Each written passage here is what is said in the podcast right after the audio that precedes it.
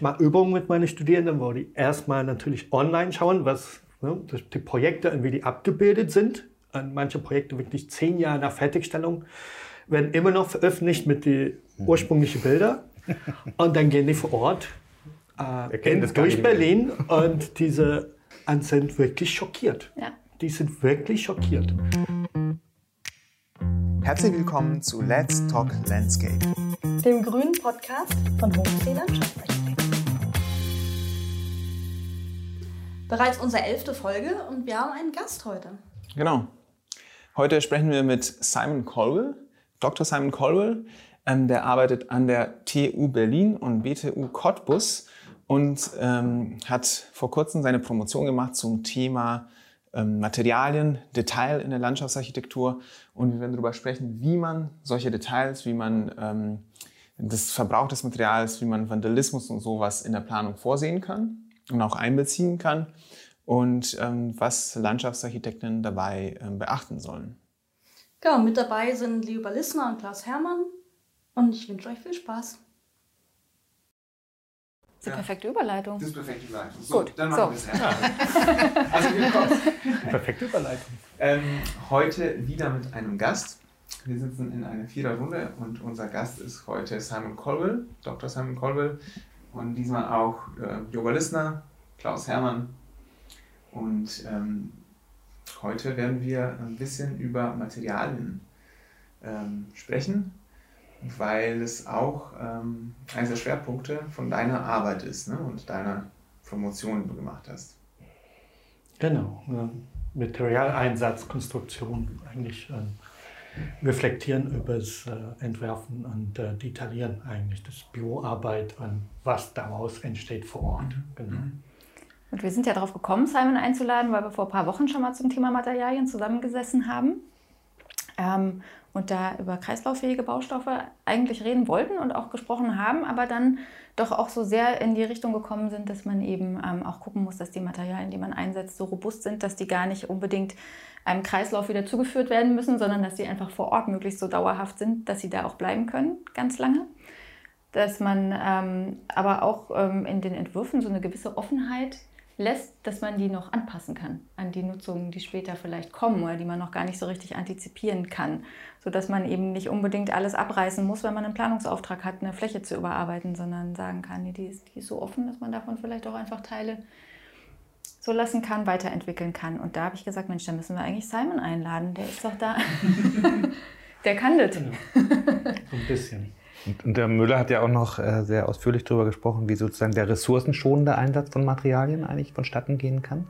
Dass er so festgestellt hat, dass sozusagen gerade so in den letzten Jahrzehnten die Superstars der Architektur jetzt gar nicht so wahnsinnig äh, ressourcenschonend bauen, sondern irgendwie mit unglaublichem Materialaufwand zum Teil auch agieren. Ganz im Gegensatz zu den Zeiten, die er da ins Feld geführt hat, äh, Jahrhundertwende und davor, wo man sozusagen sehr robust zwar, aber auch sehr sozusagen ja, ressourcenschonend mit regionalen Baustoffen und mit, sagen wir mal, keinem übertriebenen Materialaufwand irgendwie ähm, sozusagen Ästhetik und äh, Nachhaltigkeit in Einklang gebracht hat.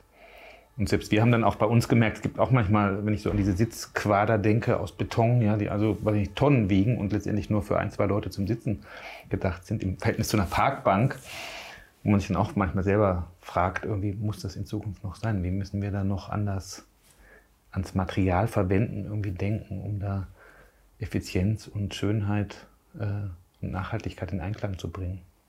Ja, diese Angemessenheit. Angemessenheit. Angemessenheit von, ja, besonders in, in Hinsicht auf diese ähm, Volumen von Beton, die teilweise dann eingesetzt werden. Mhm. Es ist wirklich angemessen an diesem Standort mit diesen Gebrauchsbedingungen vor Ort, mhm. ähm, an diesem Standort mit gewissen Standortfaktoren die da relevant sind. Und jeder Standort an sich ist einmalig.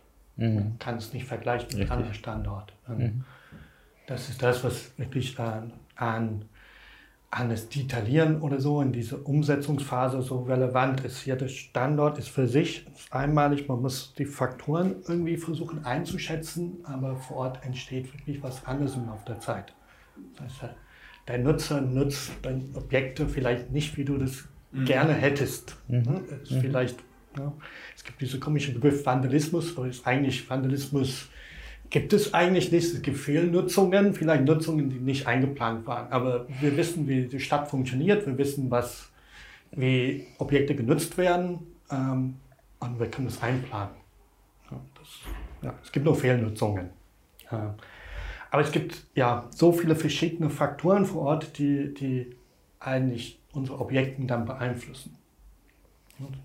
Nutzung, ähm, das Klima an sich. Wir haben extrem heiße Sommer, kalte Winter. Eigentlich im Tagesverlauf ändert sich vieles, im Jahresverlauf ändert sich vieles.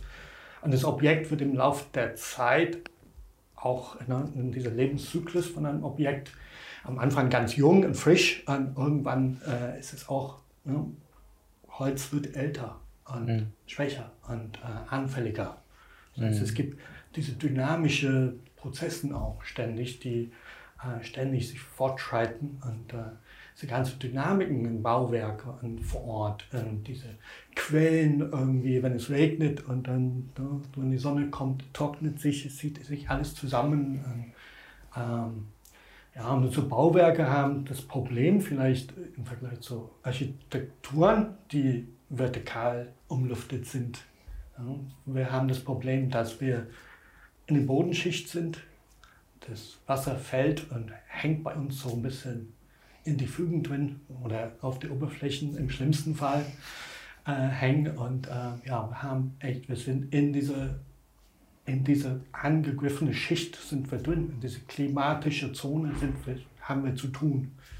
Und äh, diese Umluftung und diese ganze äh, Hochbau, Leichtigkeit ist nicht vorhanden. Wir mhm. müssen wirklich mit alle diese klimatischen Faktoren, mit Nutzungsfaktoren müssen mit allem irgendwie zurechtkommen vor Ort. Mhm. Und dann kommt Pflege dazu. Ne? Und, äh, oder auch nicht, ne? Oder auch mhm. nicht. Wie war das? 23 Cent? Nee, es waren 3 Cent pro Quadratmeter pro Jahr. Quadratmeter. Ja. Aber dafür können wir natürlich auch planen und bauen. Ja. Und eigentlich müssen wir besser planen und bauen und eigentlich ein bisschen mehr investieren, wenn wir wissen, dass keine Pflege danach kommt oder diese paar Cent im Jahr. Mhm. Ähm, wir müssen anders, wir müssen es anders konzipieren, wir müssen richtig genau an die Fügen denken, wir müssen genau an diese Kreisläufe denken, an Wasserkreisläufe, Luftkreisläufe, ähm, an die Nutzungsintensitäten, wo genau sind die Brennpunkte in der Nutzung. Ähm, auch durch die Recherche habe ich festgestellt, sehr intensive Nutzung ist manchmal eigentlich eine gute Pflege für gewisse Oberflächen. Mhm. So, so Edelstahl und so wird poliert dadurch, dass es sehr intensiv genutzt wird und fettige Finger und so, ne, poliert man die Oberflächen. Mhm. Ja. Aber an gewissen anderen Objekten ist es natürlich etwas, es greift die Oberflächen an. Ja. Extensive Nutzung führt immer zu Verwahrlosung eigentlich, außer man extrem viel noch intensivere Pflege betreibt. Sobald eine Fläche komplett extensiv genutzt wird, brauchst du noch mehr Pflege als zuvor. Das macht aber keine, äh, in Berlin sowieso nicht, aber es macht keine Behörde, dass die ja mehr inten intensiver pflegen, mehr Geld investieren, weil weniger Nutzer vorhanden sind. Das ist illogisch. Ja. Aber es kommt mal vor, wenn man ähm, zum Beispiel in der Nähe von Park am Gleisdreieck schaut, die, die Flächen drumherum sind sehr extensiv genutzt. Der Park an sich wird sehr intensiv genutzt. Und die Diskrepanz zwischen die, die Flächen. Ne? So, einige verwahrlosen, die anderen werden so intensiv genutzt und aufpoliert, dass. Äh, ja, und der Park wird ja tatsächlich so ganz gut gepflegt, ne? Das der, kommt der ja Park dazu. Also hat immer noch dies, diese Fertigstellungspflege, ja. dieser Sonderstatus mit äh, dieser prozesshafte Fertigstellung. Mhm.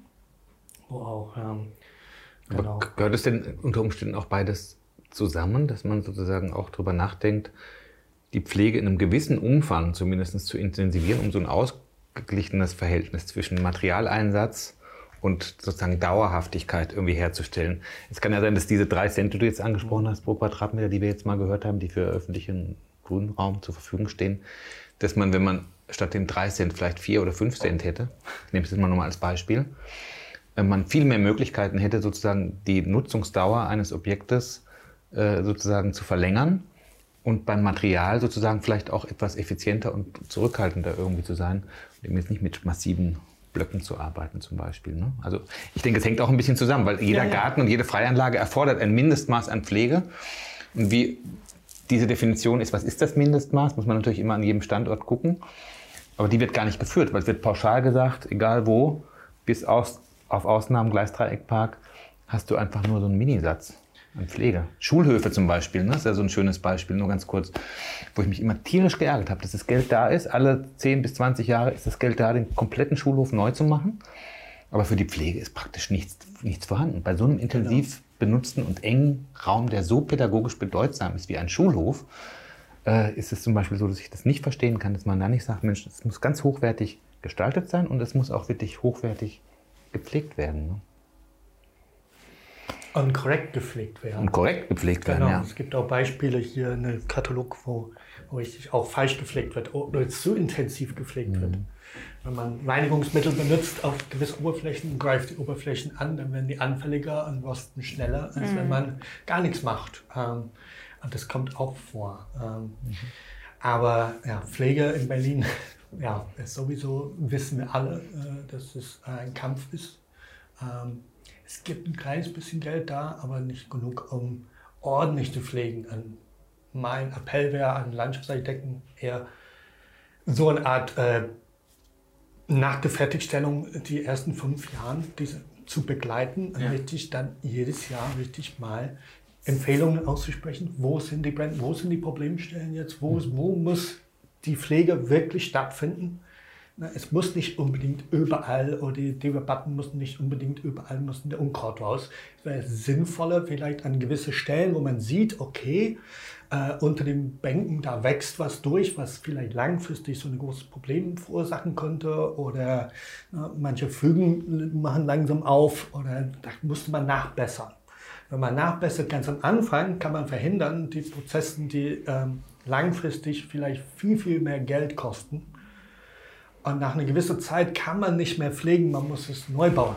Und äh, wenn Wurzel unterirdisch so unter oder unter befestigte Flächen wachsen oder sich ausbreiten, dann hebt sich die Fläche irgendwann hoch. Man kann am Anfang aber ganz leicht ne, alles rausholen. Aber langfristig wird es so ein Problem. Und ich finde einfach, die Pflege wird allgemein so, so auf die gesamte Fläche irgendwie gedacht. Und Landschaftsarchitekten sind nicht involviert eigentlich in diese Entwicklungspflege, wo die Gallebau eigentlich noch da ist. Wir müssen Entwicklungspflege betreiben, aber wir sind nicht mehr da, um die Sachen zu steuern oder selten sind wir da. Und ein aktives Monitoring äh, wäre natürlich sehr sinnvoll. Ja, es wäre ja auch äh, wahnsinnig lehrreich, ne? Ja. Also das würde Genau. ja auch wahnsinnig viele Erkenntnisse bringen für die, für die nächste Planungsrunde Anfängt- quasi. ja, genau, ne? genau Also, das, diese Kreislauf diese- schließen, und diese Erkenntnisse wieder in den nächsten Planungsprozess Mhm. hineinzubringen. Okay, was haben wir aus diesem Projekt gelernt? Mhm. Ähm, ja, jedes Projekt an sich ist so eine Art Forschungsobjekt, kann man so betrachten. Mhm. Jedes Projekt ist ein einmalig und an einem Standort mit gewissen Faktoren. Und wenn man diese Faktoren ein bisschen differenziert betrachten kann, kann man es wirklich als Versuchsobjekt, jeder einzelne Entwurf ist ein Versuchsobjekt, wo man Erkenntnisse herausziehen kann. Ja, so relativ deutliche Erkenntnisse habe ich festgestellt durch die Arbeit. Und diese Erkenntnisse müssen aber in den Entwurfsprozess Prozess immer zurückfließen, ansonsten bringt es keine was. Nur, nur, nur die, diese Arbeit machen bringt auch nichts, wenn es nicht in die Berufswelt wieder zurückfließt und die Erkenntnisse wieder gebraucht werden. Ähm, äh, ja. Das hast du da ja unheimlich viele Erfahrungen gesammelt, offensichtlich, auch durch deine Forschungsarbeit. Und da äh, gibst es in der Lehre sozusagen an die Studentinnen und Studenten weiter, Ich deine versuche. Erfahrung, und hast jetzt deine Doktorarbeit auch darüber geschrieben. Bist du denn sonst auch in der, äh, im sozusagen beruflichen Geschehen hier an Bauherren äh, beteiligt? Also ich stelle mir das so vor, dich mitzunehmen sozusagen in der Anfangsphase von einem Projekt und zu sagen, Mensch, das ist jetzt Simon Kolbe, der hat ganz viel geforscht zum Thema Material und weiß, wie die sich verhalten und wie man die pflegt und wie man das machen muss. Und der sagt, wir sollen die teuren Platten nehmen. Genau, genau. ja, genau. Ja, aber Nee, genau, das, genau das. bist, du, bist du da beteiligt an in Gesprächen mit Bauherren in so einer Das, Planungsphase? das, das Merkwürdige ist, wenn, wenn meine ganze Forschungsprojekte, ich habe versucht, an alle Bezirksämter, ich habe versucht, die alle zu involvieren in ganz Berlin. Ich habe null Resonanz bekommen. Nein. Es bis, so, bis so vielleicht, ja, so ein von 100 Mails ist irgendwas zurückgekommen. Wir haben dann versucht, direkte Telefonkontakte mit Ansprechpartner. Das hat auch nicht funktioniert, immer verwiesen auf anderen, an vielleicht andere Abteilungen vielleicht oder jemand anders. Wir haben zwei Tagungen gemacht, äh, wo eine einzige Person gekommen ist von jetzt alle Ämter Berlin eingeladen. Das gibt's nicht. Grün Berlin eingeladen, kein einziger gekommen. Ähm, die interessieren sich oder vielleicht, vielleicht interessieren sich schon, glaube ich schon, aber vielleicht fühlen die sich zu stark beteiligt an vielleicht im Zentrum vielleicht von der Diskussion statt mitmachen zu wollen. Wir haben auch Workshops gemacht ähm, an diese Tagungen, die super spannend waren, weil mhm. wir hatten Forscher, wir hatten Landschaftsarchitekten, wir hatten äh, Studenten dabei, aus, auch aus, aus dem Ausland, die sehr stark interessiert waren an diese Ergebnisse, besonders, besonders aus Amerika, muss ich sagen, die, die stark in diese Richtung auch äh, Interesse haben. Ähm, aber ja, leider aus Berlin und, und, die Ämter, wo ich gerne, gerne, gerne mich äh, so ausbreiten würde, gerne und die Erkenntnisse wirklich zurückgeben, äh, kam bisher so gut wie gar, gar keine Resonanz. Schade. Ähm, ich meine, die sind da auch, die sind ja, ja, stark untergliedert, auch mit ihren Zuständigkeiten. Ich weiß nicht, ob es an sowas liegt. Also es gibt ja die, die den Neubau betreuen und dann gibt es die Pflegeabteilung. Das sind ja oft so ganz hochfrustrierte Personen, weil die den ganzen Tag mit, wie du das nennst, vielen Nutzungen konfrontiert mhm. sind oder mit der Tatsache, dass sie nur drei Cent pro Quadratmeter pro Jahr haben. Mhm. Und die werden oft erst relativ spät im Entwurfsprozess dazugeholt, haben wir so die Erfahrung gemacht und sind dann quasi so, haben dann so ein bisschen den Job als Spaßbremse. Denn wenn du eigentlich die Entwurfsplanung abgenommen haben willst, dann sitzen die dabei und sagen, das geht nicht und das geht nicht, die Spielgeräte müssen aus Stahl sein und das mag ich auch nicht und dies soll nicht. Aber das ist nicht so ein, also die scheinen vorher auch nicht unbedingt so in Kommunikation mit ihren Kollegen zu stehen, die für den Neubau zuständig sind, hatten wir den Eindruck. Und sie haben dann auch ein Auftreten, was nicht unbedingt dazu führt, dass man als Planer sofort spontan Lust hat, mit denen in Kooperation zu treten und zu einem Entwurf zu finden, der deren Ansprüchen auch möglichst genügt. Das ähm, kann ja total spannend sein ja. eigentlich. Ja? Das ist eigentlich fast schon, wäre mal ein Forschungsprojekt, ein Projekt mal zu machen, ob jetzt Privat- oder Bezirksamt, wo man das mal von Anfang an mit allen Abteilungen wirklich kreativ und sozusagen im äh, Sinne einer der bestmöglichen Lösung irgendwie zusammen entwickelt. Mit den, mit den Pflegeleuten, die das später unterhalten. Und dann ja, vielleicht auch mal genau. versucht, das fand ich nämlich ein sehr schönes Beispiel, diese Betreuung sozusagen des Objektes ein bisschen in die Länge zu ziehen. Ich habe jetzt hier bei dem Projekt, äh, bei dem letzten großer Spielplatz, den wir planen in Pankow, habe ich auch gesagt, ich bin fast bereit, weil mich das so nervt, weil uns das so viel Energie kostet, einen gewissen Prozentsatz meines Honorars oder unseres Honorars irgendwie bereitzustellen oder sozusagen in, sozusagen in die Warteschleife zu geben, damit wir das nochmal fünf Jahre äh, begleiten können. Und äh, vielleicht sogar noch äh, 1000 Euro übrig haben, um mal ein paar Platten irgendwie äh, zu legen oder nochmal was zu verändern das muss ja gar nicht jetzt eine Irrsinnssumme sein und spart ja auch tatsächlich äh, den Steuerzahler ganz viel Geld, wenn man das frühzeitig tut. Genau. Und das mal zu versuchen, in einem Forschungsprojekt an einem konkreten Objekt das mal äh, wirklich als kreative Chance auch zu begreifen und dann auch zu evaluieren über fünf, zehn Jahre mindestens, was da so passiert. Dann hat es auch einen Wert nicht nur für uns, sondern auch für allgemein unseren Beruf. Das finde ich eigentlich eine interessante mhm. Idee, wenn wir sagen, wir nehmen uns tatsächlich ein Projekt, wir nennen es Forschungsprojekt für uns, dann haben wir noch ein anderes Mindset Mhm. Ähm, dann natürlich holt man nochmal so Experten wie dich äh, dazu. Ähm, ich finde es äh, spannend. Ich finde es, also, das wäre mhm. wichtig, weil ich habe zum Beispiel jetzt gesehen, bei diesem, was du erwähnt hast, der Spielplatz in Pankow, ähm, da haben wir versucht von Anfang an die Pflegeleute einzubeziehen. Und am Anfang wirklich dagegen, das war ein krasser Kampf, ähm, um die Spielgeräte, die wir wollen, durchzukriegen, weil, wie gesagt, die wollen nur Stahl und Beton und das am liebsten ähm, am liebsten so, dass man jedes einzelne wegnehmen kann, wenn es irgendwann vandalisiert wird ne? oder anders genutzt, fehlgenutzt. Fehl genutzt wird. Also ja, fehl genutzt, das heißt äh, weggetragen oder Hammer. Aber auf jeden Fall ähm, war dann so ein Moment jetzt vor ein paar Wochen, wo wir zusammen waren mit allen Leuten, bis auf die Person, die tatsächlich da rausfährt. Mhm. Ne? Und diese ähm, und ich glaube, die haben sich äh, schon gut gefühlt, ähm, und einbezogen gefühlt und wir haben denen den Raum gegeben, alle Kommentare loszuwerden und alles zu äußern. Und ich glaube, das war, mhm. ich, mal schauen, wie sich das entwickelt, aber ich glaube, das war, eine gute, das war eine gute Idee und etwas, was wir immer versuchen müssen.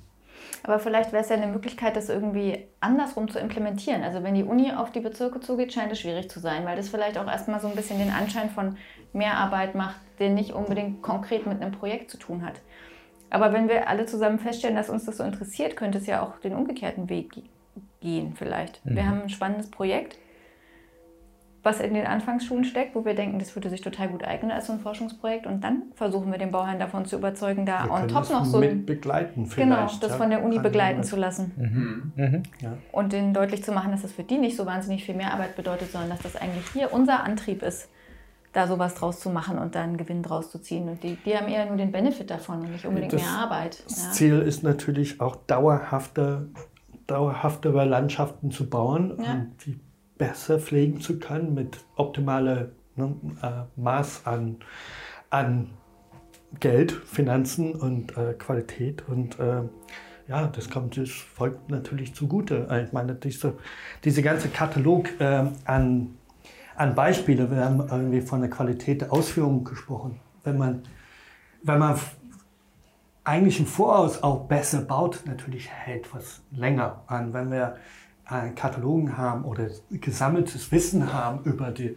Alterungsproze- Alterungsprozessen, können wir wirklich argumentieren dafür, dass vielleicht doch gewisse äh, Bauweisen besser sind als, als andere. Und Die, die, die Zeitabläufe für die Alterungsprozesse sind komplett anders, je nach äh, Konstruktionsweise.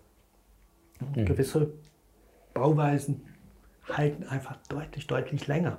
Und meistens sind es, äh, es hat mit Oberflächen, mit Qualität der Baustoff selber zu tun äh, und mit genauer ähm, Zusammenstellung von diesen äh, Objekten, ob diese Teilobjekten zu der Ges- Gesamtkonstruktion. Und wie fügt man das zusammen? Wie sind die Übergänge? Genau an diese Stellen eigentlich scheitern ganz viele Objekte. Also Fugen und Übergänge, ne? das scheint, da bist du so ein bisschen übergegen, manisch. Ne? äh, das Vertikale zur Horizontale, das, das Klischeehafte, aber was passiert direkt an der Stelle, wo das ganze Schlagwasser ankommt und äh, wo alles ausgespült wird, wo immer eine Füge eigentlich eine Problemstelle entsteht. Mhm. Äh, wie finden wir dauerhafte Lösungen, Lösungen dafür? An, an der Fassade zum Beispiel ist auch so eine kla klassische Problemstelle zwischen Fassade und Außenraum. Wie docken wir zusammen dauerhaft an? wenn wir jetzt 100 Beispiele nehmen, die analysieren, dann finden wir richtig gute Lösungen, die dauerhaft sind, die vielleicht ein bisschen mehr kosten, aber im Lauf der Zeit sich lohnen. Und wirklich, wenn wir insgesamt eher von 50 Jahren Laufzeit ausgehen äh, für Landschaftsarchitektur, was eher, eher sinnvoll und realistisch ist, ähm, müssen wir wirklich auf dauerhafte Lösungen zugreifen. Ähm, Das heißt nicht, dass alles irgendwie 50 Jahre lang halten soll. ne? Holz musste innerhalb der Zeit vielleicht dreimal ausgewechselt werden. Das muss ab und zu Bauherr von vornherein natürlich mitteilen. Ne? Gelder zurückhalten, weil im Laufe der Zeit alle 12 bis 15 Jahren richtig gute Holz ne, muss ausgetauscht werden. Wenn wir aber minderwertige Holz benutzen, dann müssen wir das vielleicht vier oder fünfmal austauschen. Das ist der Unterschied. Die Kosteneinsparungen sind natürlich äh, enorm, wenn man tatsächlich besser baut. Und, äh, Ich, das, ein, eins ist mir eingefallen, das finde ich interessant. Ich habe das noch nie zum Beispiel selber gemacht. Vielleicht ähm, kennt ihr sowas, ähm, dass man, was wir eigentlich machen in der Regel, ist immer eine Kostenschätzung, das ist eine Kostenberechnung, wie auch immer. Und wir berechnen eigentlich die Investitionskosten für den Bauherrn. Wir sind aber nie beteiligt an die langfristige Kostenplanung von einem Objekt. Oder ich habe es mindestens noch nicht erlebt, dass man tatsächlich nochmal mitdenkt, was wird es, wie du gesagt hast, in 10 Jahren kosten, dieses Holz da auszutauschen, was wird es in 20 Jahren kosten, das gesamte Podest auszutauschen oder wie auch immer. Und damit auch mit so einer Zeitschiene, mit so einem Zeitstrahl ähm, drüber zu reden, weil das wäre auch eine gute Begründung, ähm, uns nochmal länger und viel dabei zu haben und immer wieder drauf schauen zu lassen. Ne? Es ist in den äh, Nachhaltigkeitsbewertungskatalogen natürlich enthalten, sogenannten Lebenszykluskosten, die durchaus für den Baumann ja auch interessant sind. Ähm, es gibt ja auch als besondere Leistung, wenn du in der HAI guckst, gibt es schon auch äh, sozusagen eine besondere Leistung, die dich sozusagen ähm, als Landschaftsarchitekten dazu qualifiziert, letztendlich dazu Aussagen zu treffen. Sozusagen wie ist die Haltbarkeit des Produkts, wie lange lebt es, wie oft muss man es austauschen, Pflegeanleitungen dafür. Ne? Also diese ganzen Dinge, die werden in der Regel nicht beauftragt, müsste man vielleicht zukünftig stärker darauf drängen. Ist eigentlich extrem wichtig im nachhaltigen Bauen, dass man eben diese Dauerhaftigkeit und die Unterhaltung der, der Dinge, die Langfristigkeit der Investitionen eben mit überprüft. Aber Also in den BPUs kommt es vor. Wenn du In eine BPUs BPU einreichst, dann Mhm. musst du ja so eine Wirtschaftlichkeitsuntersuchung einreichen, oft nur für ausgewählte Ja. Bauteile, Gott sei Dank. Und da geht es ja auch darum, dass du dann irgendwie vergleichst ähm, verschiedene Materialien und dann im Laufe der Zeit sozusagen, ob das dann auf längere Sicht gerechnet eine wirtschaftliche Teilweise bei Planung ist. Entwurfswettbewerben auch Ja. inzwischen muss man Mhm. nicht nur die Kosten angeben, aber die, die äh, Lebenszykluskosten so geschätzt über 50 Jahren, weil es ist eigentlich viel sinnvoller, so zu wirtschaften über eine gewisse Laufzeit, als zu sagen, okay, Herstellungskosten, wir wissen Herstellungskosten, wenn wir ganz viel Geld haben, äh, wird es meistens auch ausgegeben. Aber wir wissen, dass diese Qualität vielleicht gar nicht äh, gepflegt werden kann. Oder das, was wir bauen, ist vielleicht übers Ziel hinaus pflegetechnisch. Aber je nach Budget setzen wir es meistens um. Ähm, anstatt richtig zu denken, okay, 50 Jahre Lebenszeit, Lebensdauer und dann können wir wirklich Planungskosten plus Pflegekosten dazu addieren und sagen, okay, über 50 Jahre muss dieses Projekt halten und super aussehen.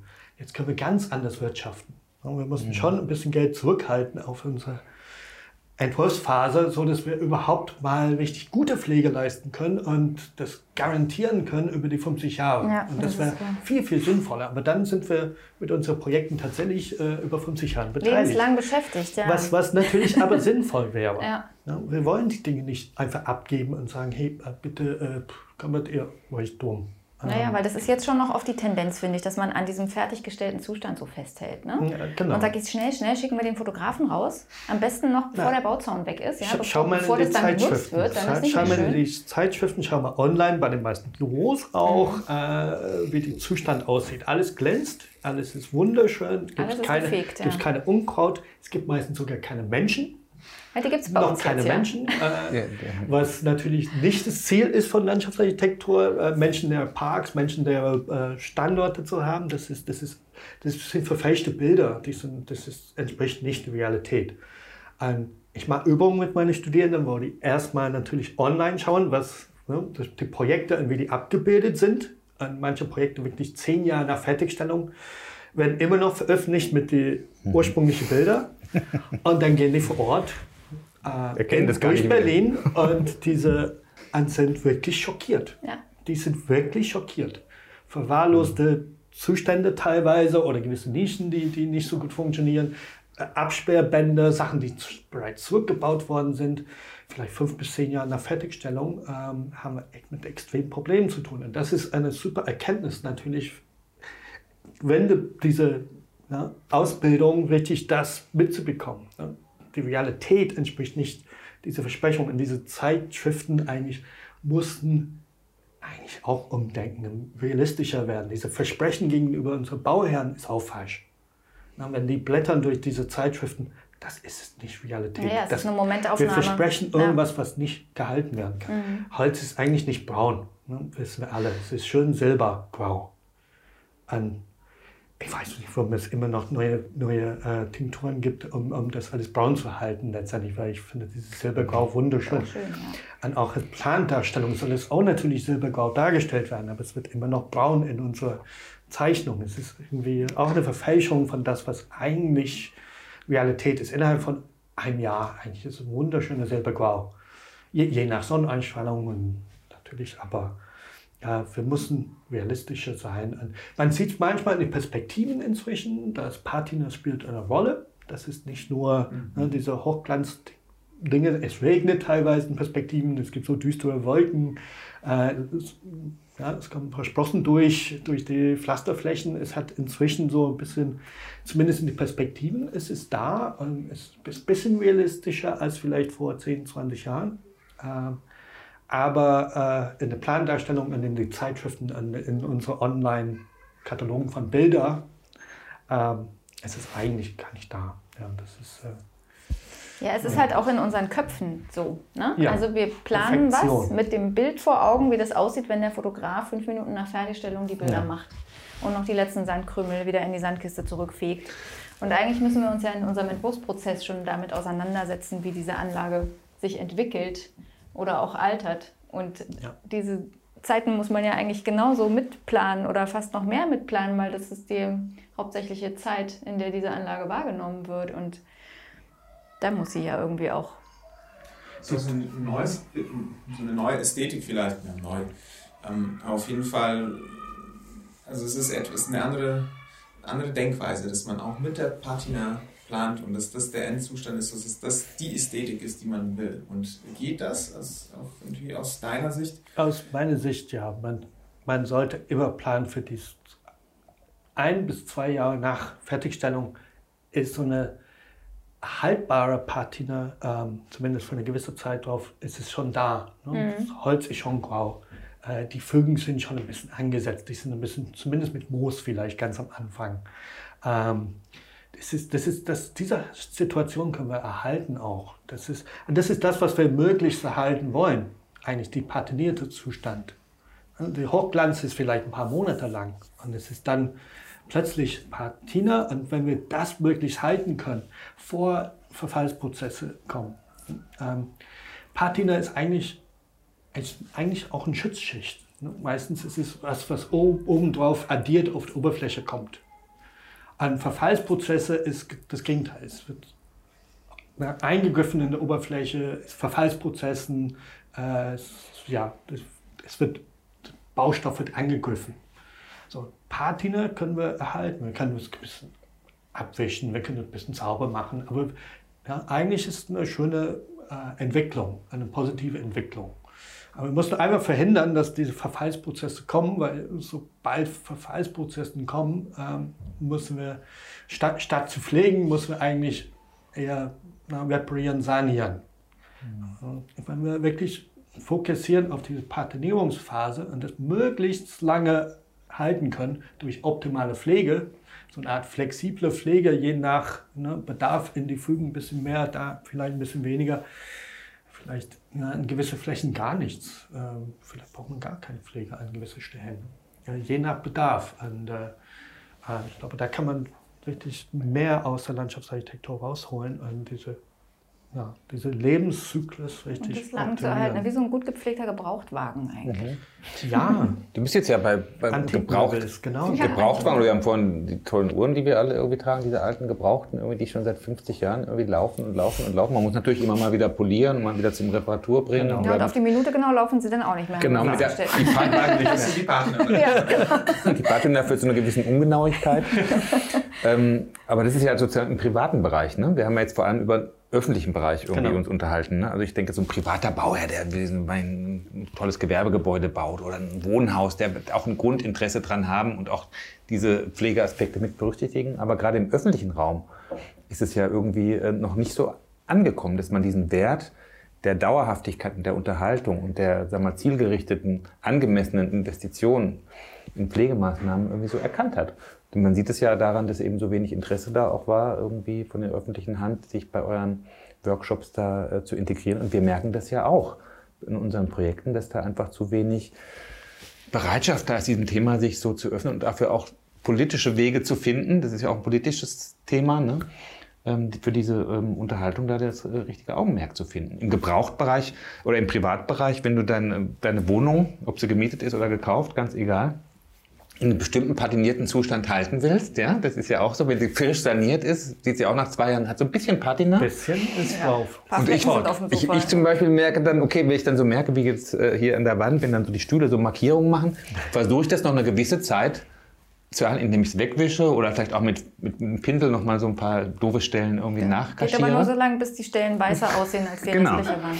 Also im privaten Bereich will ich damit sagen, oder auch beim Fahrrad, ja, so ein Mindestaufwand betreibt man ja auf jeden Fall, um so einen Zustand der genau. Haltbarkeit oder Nutzbarkeit, die für einen selber befriedigend ist, irgendwie zu erhalten. Im öffentlichen Raum gibt es das nicht, weil der Nutzer und der Investor oder das Bezirksamt oder der Senat und der Planer eigentlich nicht so eng dauerhaft mit diesem Objekt verbunden sind in der Regel. Das heißt, es ist so ein Lieblingsprojekt oder so ein Herzensprojekt, wo du die Leute kennst und den Bauherrn und wo man dann wirklich so am Ball bleibt. Aber in der Regel gehen dann Nutzer, Eigentümer und Planer getrennte Wege. Und darum gibt es diese Zusammen, dieses Zusammenwirken irgendwie nicht mehr. Ne? Hast du denn da ähm, Beispiele, weil ich denke dann immer, wir sind ja wahrscheinlich nicht die Ersten, die über dieses Thema nachdenken, äh, oder du bist äh, ja auch mit Leuten in Kontakt, die ähnliche äh, Gedanken haben.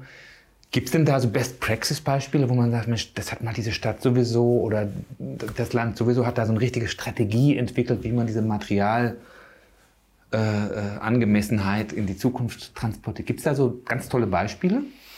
Es gibt vielleicht sogar in Berlin ein Beispiel. Ja, äh, ja also wie gesagt, Park- und Gleisdreieck mit dieser ja. prozesshaften ja. Fertigstellung, wo richtig ja. vom Budget zurückgehalten wurde, um die Entwicklung äh, voranzutreiben und äh, wo wirklich äh, die äh, angezündete Bänke sofort ausgetauscht werden innerhalb von zwei, drei Tagen und äh, wo, wo die nicht zulassen, dass ein verwahrloster Eindruck entstehen kann. Ähm, und da sind tatsächlich Gelder zurückgehalten worden. Äh, Glaube ich, am Anfang war es für die ersten drei Jahre, ist aber jetzt verlängert worden. Und äh, Deshalb gibt es keinen Abschlussbericht aus dieser prozesshaften Fertigstellung bisher, aber es ist super spannend, dass, dass das Projekt immer noch einen sehr mhm. guten Eindruck äh, auf, so richtig vermittelt, obwohl ne, es sehr, sehr, sehr intensiv auch genutzt wird. Mhm. Ne, das Projekt wichtig, richtig beispielhaft, irgendwie auch Pflege, doch Planung, Pflege, Ausführung, es funktioniert irgendwie alles noch, äh, trotz intensiver Nutzung. Ähm, diese prozesshafte Fertigstellung wird jetzt fortgesetzt. Ich glaube, in Grün-Berlin ist es jetzt so, so ein Verfahren, den sie jetzt fortsetzen und in anderen Projekten anwenden, wo man sagen kann, vielleicht ist das, was wir, vielleicht mit einem anderen Begriff, ich mag das irgendwie nicht, aber mit einem Begriff könnten wir mal auch einführen, dass wir sagen, okay, diese Art von Monitoring und, und, und Reparaturkosten, also Geld zurückhalten für, für Anpassungen nach der Fertigstellung. Okay, es entsteht vielleicht eine wilde Fahrt durch meine Parkanlage, habe ich nicht kommen sehen oder ne, an dem Park im Gleisdreieck an einer Stelle, es kam einfach eine Wohnbebauung dazu. Und dann ist eine ganz schräge Linie entstanden durch die Wiese und äh, alles zertrampelt. Und äh, ja, eigentlich musste man eine kleine Umplanung machen. Selten sind aber die Gelder da, kurz nach Fertigstellung.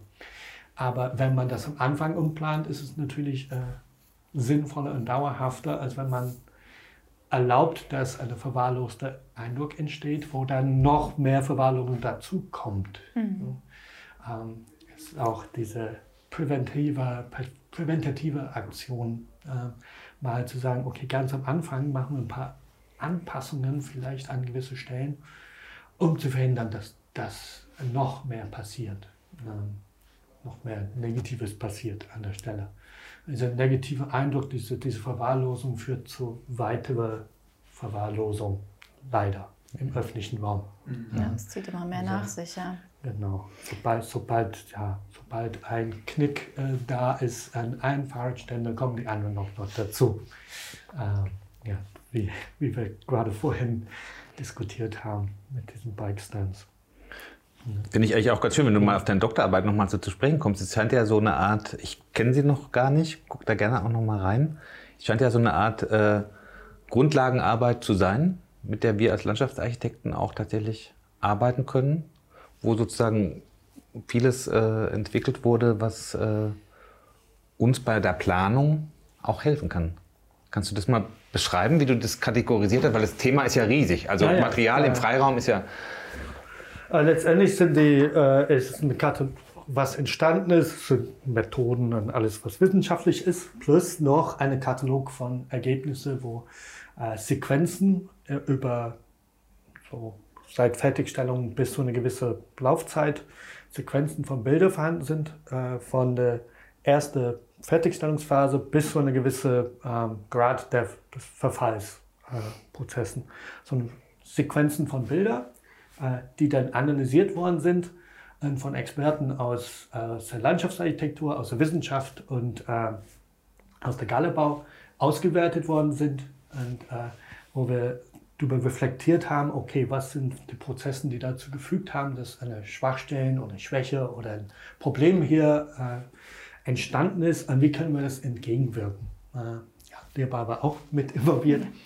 ähm, und dann äh, durch diesen Prozess ja, entstand so ein Katalog mit Empfehlungen, so wie man an gewisse Stellen, die Problemstellen, an Fußpunkte von Mauern, an, ähm, an Fahrradstände, was, was ist geschehen vor Ort, wie kann man diese Prozesse, äh, die dazu gefügt haben, dass ein, dass ein Element äh, sich verändert im Laufe der Zeit, wie, wie ist es entstanden, wie kann man das entgegenwirken, wie kann man das vielleicht anders planen, gestalterisch detailtechnisch, äh, ausführungstechnisch, materialtechnisch und äh, in die Pflege vielleicht anpassen, so dass wir das verhindern können. Ähm, diese Katalog ist aber, diese ganze Ergebnis ist alles Open Source online zur Verfügung. Dann steht alle Landschaftsarchitekten weltweit zur Verfügung. Würde ich auf jeden Fall gerne nochmal in unserer mhm. ähm, Podcast-Beschreibung verlinken, aber mhm. du kannst nochmal sagen, wo ist das zu finden? Äh, es gibt die Online-Depository der TU Berlin. Ähm, äh, vergessen, wie es heißt, aber ja, wir können das dann verlinken. Ähm, und ähm, ja, da steht alles zur Verfügung. Auch die Einzelpapers, die sind alles da so mit verschiedenen Schwerpunkten. Ähm, Hast du das auch an die öffentlichen Auftraggeber äh, Das war die Deutsche, Deutsche, Forschungsgesellschaft, hat, mhm. hat die Grundlagenforschung äh, mhm. ähm, finanziert damals. Äh, da, darüber ist es auch äh, okay. veröffentlicht worden. Ähm, genau. Ich meinte jetzt, wird, wird es, äh, wie wird es denn den Bezirksämtern zum Beispiel? Äh, Kennen die das? Kennen die das? Die sollten es kennen, aber äh, ich weiß nicht, wie ich den vermitteln soll, wenn die gar nicht, gar nicht ja, sich engagieren und dazukommen. Ja. Aber ich kann mal versuchen. Ja. Meine, fassen wir uns an die eigene Nase. Also wir Planer müssen es natürlich auch unter, unter uns irgendwie äh, bekannt machen. Ne? Ja, genau. Also das, deshalb sind solche, solche Events natürlich so wichtig. Dass, dass Bitte? Wäre doch was für eine Fortbildung bei der Architektenkammer eigentlich. Hast du das genau, ich habe versucht, mal die Architektenkammer auch äh, anzusprechen. Bisher kam kein, keine Rückmeldung. Da, das die, ist ganz schwierig. Das wäre wirklich, äh, weil die haben ja immer die gleichen Fortbildungen. Es wäre ja auch ganz schön, kennen mal eine neue. Also sollen wir da mal mit jemandem sprechen? Ja, Kennst du, hättest du da Interesse dran? Ja, ja, klar. Ich habe ich hab paar Mal versucht, Kontakt aufzunehmen, es kommt kein Resonanz. Nein. Aber vielleicht können wir doch mal, wir buchen bei denen so viele Fortbildungen. Vielleicht wir kennen ja auch den einen oder anderen, den wir dann mal informieren könnten. Mhm. Das können wir auf jeden Fall machen. Ja. das, das wäre ja genau der Punkt. ich habe Kollegen, die auch äh, solche Sachen äh, machen, aber äh, ich glaube, wenn man drin ist, ist, ist man drin. Aber ja. um reinzukommen, braucht man auf jeden Fall irgendwie ja, aber das, das, das, also da reden wir danach drüber. Genau. das finde ich auch ein guter Abschlussgedanke, dass wir, ähm, das ist ein Thema, was total wichtig ist für uns ähm, und wir sollen uns auch als Planer in der Praxis wirklich damit befassen. Und solche, also das ist diese Verbindung zwischen Forschung, zwischen Akademie und dann Praxis, dass man solche Erkenntnisse wirklich nimmt und dann nutzt. Ähm, und ja, ich freue mich total, dass wir das auch hier jetzt äh, gesehen haben. Ich werde auch sehr gerne nochmal äh, reingucken. Ich hoffe auch viele von unseren Zuhörerinnen und Zuhörern das machen. Und am Anfang hast du mal gesagt, du hättest nochmal so ja, einen Appell oder so. Ähm, was würdest du nochmal ähm, unserem Publikum mitgeben wollen als Abschluss? Die ganzen Landschaftsarchitekten, Landschaftsarchitekten, was sollen die nochmal beachten bei der Planung? Bei der Planung muss man eigentlich, das Problem ist, es gibt so viele verschiedene Faktoren. Man hat, äh, man hat diesen Kontext vor Ort, was ist drumherum, äh, nicht, nicht nur direkt an dem Objekt dran, aber so alles drumherum. Man muss eigentlich 20 Meter, 30 Meter drumherum mit bedenken. Beschattung, Laub. Ähm, wo ist es in der Anlage? Ist es direkt im Haupteingang? Ist es weit weg? Wie ist es ein Nutzungsdruck? Dann kommt die Qualität der Komponenten selber. Meine Detaillierung, äh, Entwurf Detaillierung, wie, wie ist die Form, es ist, ob, es ist perfekt angepasst, so das Wasser gut abfließt, äh, wie ist die Sonneneinstrahlung auf diesem Objekt, hält es, hält es den Nutzungsdruck aus. So Qualität von äh, Entwurf, Detaillierung und Umsetzung, Qualität des Baustoffes natürlich, ähm, aber wie auch dieser Baustoff eingesetzt wird, an welcher Stelle, wie ist der Bodenkontakt, wie mache ich das mit meinem Baustoff, ne? das ist einfach die schwierigsten Stellen, Bodenkontakt fügen, Übergänge. Ähm, dann, kommt, äh, dann kommen die ganzen Gebrauchsfaktoren, die ein bisschen ungewiss sind immer. Und was wir vielleicht besser verstehen können, ist, ist Klima, klimatische Faktoren. Ähm, können wir eigentlich Klimadaten eigentlich aussuchen und vergleichen mit anderen Standorten, wo wir vielleicht ähnliche Elemente gebaut haben. Ähm, die Nutzung ist schwieriger zu, einzuschätzen aber vielleicht am Hauptbahnhof ist es ganz anders als vielleicht auf, eine, ne, auf der Acker irgendwie vor, vor der Stadt. Ne. Wir wissen grundsätzlich, was kommen könnte, aber wie alle, wir sollten Sicherheitsfaktoren immer einplanen, vielleicht 100% übers Ziel hinaus, wie fast alles, alles Statiker machen müssen. Ähm, immer mit diesen, nicht nur die Nutzung, aber auch die Fehlnutzung, äh, Missbrauch äh, letztendlich von unseren Objekten müssen wir einplanen. Ja, wenn wir planen, ein Objekt für eine sitzende Person planen, sollten wir davon ausgehen, dass ein, ähm, am Abend vielleicht fünf Leute mit Kiste Bier vielleicht draufstehen, äh, auch noch. Äh, mussten das dann auch mit berücksichtigen. Dann kommt ähm, Faktoren wie Pflege. Das ist auch so eine Gebrauchsbedingung letztendlich. Äh, zu viel, zu wenig Pflege, falsche Pflege äh, verursachen große Probleme. Und dann gibt es alles, was unvorgesehen ist. So, es gibt natürlich manche, es kommen Sturmen durch Berlin, es kommen äh, Aufstände, ach, vielleicht durch Berlin. Äh, es gibt Sachen, die, die wirklich, ja, oder es kommt neue Bebauung irgendwie direkt neben euer Objekt, der eigentlich am Stadtrand war und jetzt plötzlich mitten in in einer intensiv genutzten Viertel ist. Eigentlich müssen wir versuchen, alles vorauszusehen und ein bisschen verstehen, was, was, was für eine Bedeutung das hat an diesem Objekt, ja, an diesem Objekt, der hier steht in dem Park, muss man vielleicht leicht anders konzipieren als der, der da drüben steht. Und wirklich, es gibt keine Standarddetails, es gibt keine Standardlösungen, es gibt nur ortsangepasste, spezifische Lösungen für gewisse, für diese Elemente. Und äh, es muss vielleicht, ne, statt immer zu denken an Serien, an wir können modular denken, aber wir mussten dann an, an verschiedene, äh, vielleicht doch verschiedene Oberflächen für verschiedene Standorte mit verschiedenen Faktoren. Und, äh, ja, das ist leider alles ein bisschen komplexer, als man es gerne hätte, aber ähm, um richtig nachhaltig zu denken, an, an die Zukunft, an diesen Lebenszyklus zu denken, ähm, wäre es wünschenswert, wenn wir ein bisschen mehr Verständnis haben für das, was vor Ort passiert. Mhm. Und deshalb eigentlich abschließend Monitoring. Immer wieder vor Ort schauen, was an, am liebsten lernt man von den eigenen Bauwerken, weil man weiß genau, wie man das konzipiert hatte, entwurflich. Man weiß, wie es gebaut ist, man weiß, was daraus entstanden ist. Manchmal ist man super drauf stolz, ja, dass man es überhaupt umgesetzt hat, aber was passiert eigentlich danach? Ja, was habe ich mich versprochen, was für eine Qualität sollte entstehen und wie ist es dann zwei Jahre nach Fertigstellung, eine Part Partien, mit Partine. Wie ist es eigentlich dann später vielleicht in Verfallsprozessen? Wie verhält es sich? Ist, hat es meine, meine Erwartungen dann richtig äh, entsprochen oder ist doch etwas schiefgegangen? Vielleicht kann ich aus diesen Prozessen selber lernen. Ähm, man kann natürlich auch, indem man einfach ständig Stadt anguckt, was ich natürlich mache, irgendwie, ich bin ständig nur mit ich schaue immer auf den Fügen an den schöne Berliner Pflaster irgendwie, diese schöne, äh, man kann überall lernen, eigentlich dauerhaft. Und äh, ja, eigentlich ist Außenraum, alles, was wir gebaut haben, ist ein Forschungsinstrument. Und äh, Wissen ist überall vorhanden. Wir müssen das nur wissen, wie man das abgreift, diese Information. Und äh, was, wie man das dann wieder, wieder verwenden kann. Mir ist jetzt, mir ist jetzt eine Idee, Idee gekommen, ähm, es ist ja wahnsinnig komplex, ne? Hm. Also dieses Thema ähm, nachhaltiges Bauen und auch materialgerechtes Bauen und so weiter. Ähm, wir haben ja sowieso in unseren Planungsprozessen unheimlich viele Dinge zu berücksichtigen, ob es jetzt Kosten sind, ob das Zeitdruck ist, ob das, ja, weiß ich nicht, irgendwelche Vorgaben aus den Förderrichtlinien sind.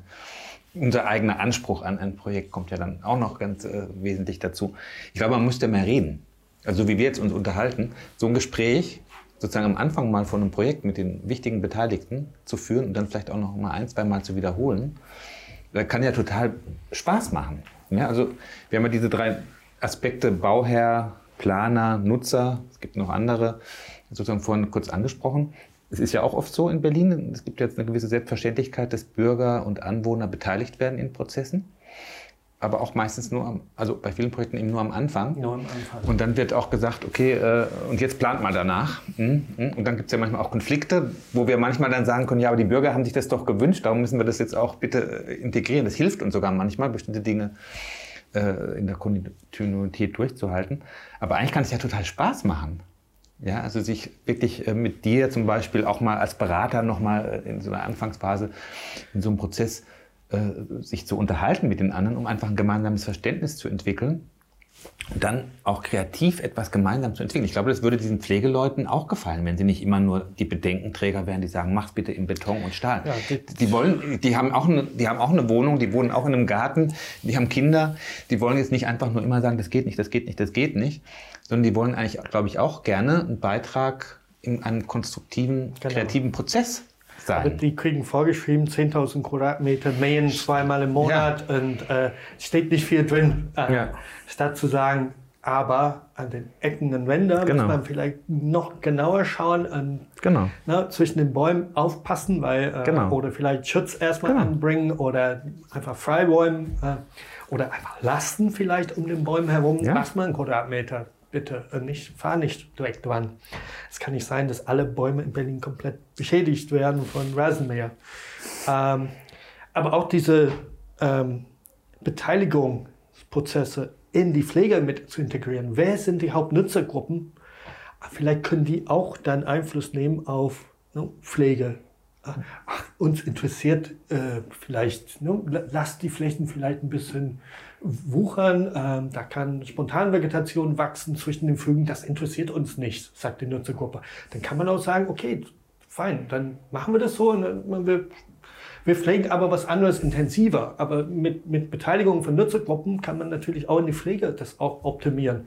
Aber wenn es nur Skater sind oder wenn es nur oder hauptsächlich je nach Nutzergruppe, die, die vielleicht später anders sind als die, die damals da waren bei, bei der Planung, muss man auch ehrlich zugeben, die bei der Planung sind häufig anders als diejenigen, die tatsächlich nutzen Klar. später, an die wirklich dann in die langfristige äh, Nutzung und äh, Pflege von einem Park in Entwicklung eigentlich, diese Entwicklungspflege, die, von dem ich gesprochen hatte, wäre es natürlich super, die, mhm. die mit zu begleiten und das, diese Orte tatsächlich dann äh, sicherzustellen, dass optimiert wird für, für diejenigen, die tatsächlich da sind. Ja, ich freue mich, dass wir das bald bei einem Projekt versuchen. Oder? Auf jeden Fall. Okay. Gut. Machen wir so ein Forschungsprojekt ja, aus. Genau, ein kleiner. Ja, alles klar. Ja, vielen Dank euch allen drei, besonders nochmal dir, Simon, dass du vorbeigekommen bist und ähm, ja, ich freue mich auf weitere Zusammenarbeit. Ja, Dankeschön. Dankeschön. Danke. Dir. Danke.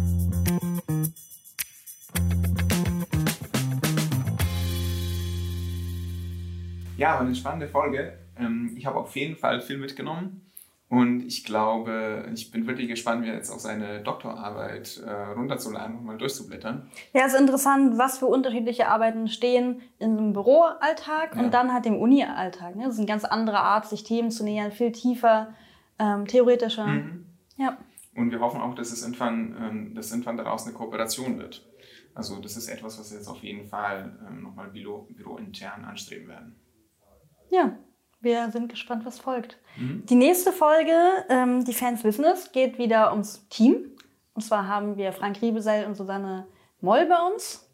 Genau. Ja, und die machst du mit denen, ne? Genau, da bin ich dann wieder dabei. Alles klar. Dann bis nächsten Mal. Ach so, eins wollte ich noch sagen. Ähm, natürlich musst du uns, nicht musst, aber ihr könnt uns gerne abonnieren. Ähm, das hilft uns auf jeden Fall, ähm, nochmal sichtbarer zu werden und ihr könnt, und könnt gerne diesen Podcast nochmal teilen tollen Kolleginnen und Kollegen, Freunden. Und ähm, es gibt uns überall auf Social Media natürlich. Ähm, Instagram, ähm, Facebook, es gibt uns auf YouTube. Und ihr könnt uns auch gerne immer eine Frage schicken auf media.hochc. Und ähm, ja, wir freuen uns auf euer Feedback.